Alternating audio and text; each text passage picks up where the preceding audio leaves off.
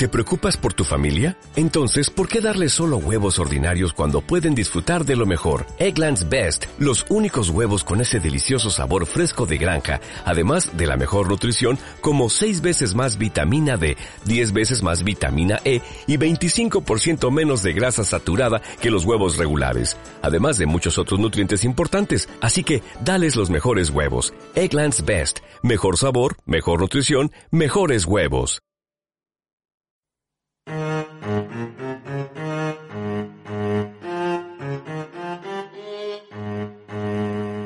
Los llamamos animales, mascotas, a esos seres que están en el mundo antes que nosotros, no lo olvidemos, y que hemos conseguido de algún modo domesticar.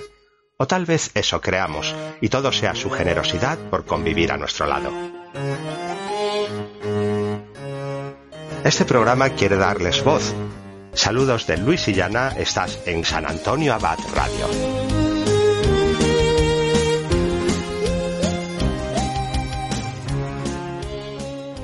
En San Antonio Abad Radio hemos hablado en varias ocasiones de los animales exóticos, de cómo cada vez están más presentes en nuestros hogares, y también de la importancia de conocer sobre ellos, de informarnos bien antes de elegirlos como nuestras mascotas. Hoy me gustaría hablar de los erizos, son pequeños, simpáticos, salen en dibujos animados, en películas, nos llaman la atención sus púas, su naricilla que mueven sin parar. ¿Pero son realmente animales domésticos? ¿Qué sabemos de sus costumbres? ¿Van a ser felices con nosotros en casa? Hoy, en nuestro podcast, hablamos de erizos.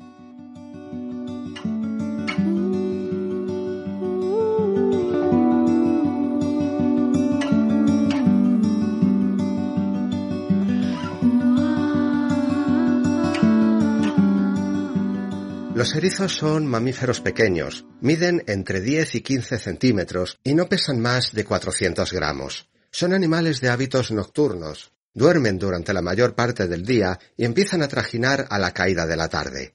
En libertad viven en madrigueras como los conejos y se alimentan principalmente de insectos que atrapan después de excavar en la tierra con sus uñitas afiladas. Y olfatean mucho, vamos, huelen y huelen todo el rato. Pero lo que más nos llama la atención de los erizos son las púas. No son venenosas, pero si se sienten amenazados, los erizos se defienden con ellas, incluso haciendo con su cuerpo una bola. Son muy sensibles a todo, a los ruidos, a los movimientos bruscos a su alrededor, pueden gruñir, lanzan pequeños chillidos parecidos a los de los roedores si no están a gusto. Y si se sienten acorralados es cuando sacan sus púas a pasear como señal de advertencia. Desde luego, no son juguetes.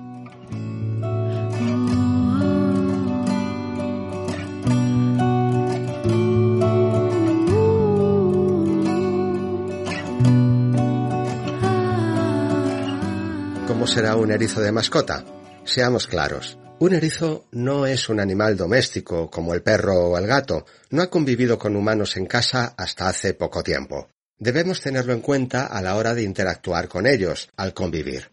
Como a los reptiles o a los roedores, debemos adaptar un espacio para nuestros erizos, algo que les recuerde a su madriguera y se sientan protegidos. Un lugar con arena, sustrato vegetal, escondites, túneles donde puedan excavar. ¿Y qué les damos de comer? Los gusanos les encantan, la verdad. También pequeños trocitos de fruta, de verdura, a ver cómo reaccionan. También nos pueden asesorar en veterinarias y tiendas especializadas si no encontramos alimento para erizos en las grandes superficies. Es importante la adaptación, que se acostumbren a nuestra presencia pero sin atosigarlos. Si nos enseñan las púas, atención, nos van a pinchar. Los primeros días es mejor tocarlos con guantes. Su carácter es más bien solitario. Lo digo por si hay otros animales en casa. Los erizos se pueden estresar fácilmente.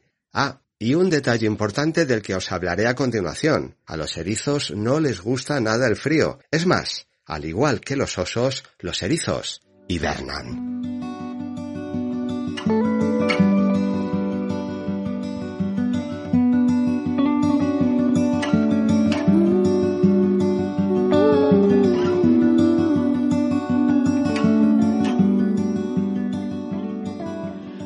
En libertad, a partir del mes de noviembre, los erizos empiezan a buscar refugio donde hibernar, y lo hacen de noviembre a marzo.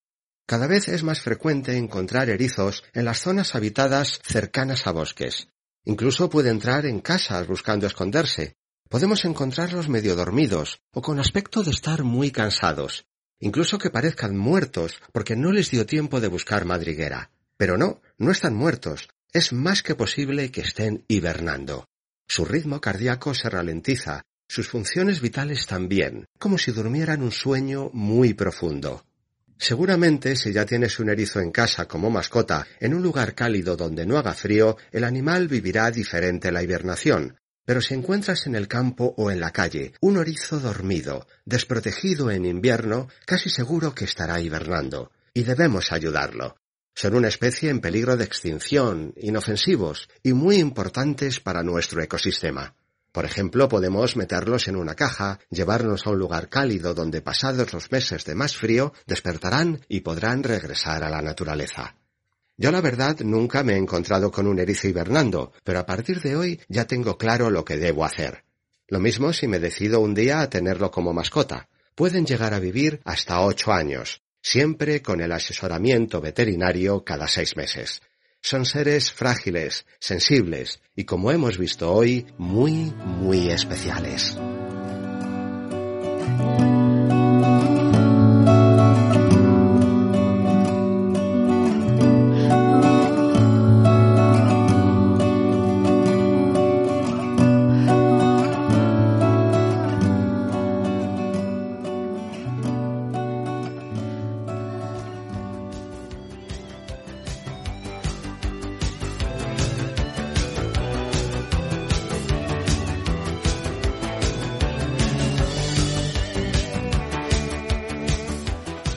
Pasar frío no le gusta a nadie, ni a los erizos ni a nadie. Cuando salgas a pasear o a comprar con tu perro, evita tener que dejarlo fuera de la tienda. Pasan frío, se ponen nerviosos e incluso te lo pueden robar. Es nuestro último consejo de este podcast de noviembre de San Antonio Abad Radio.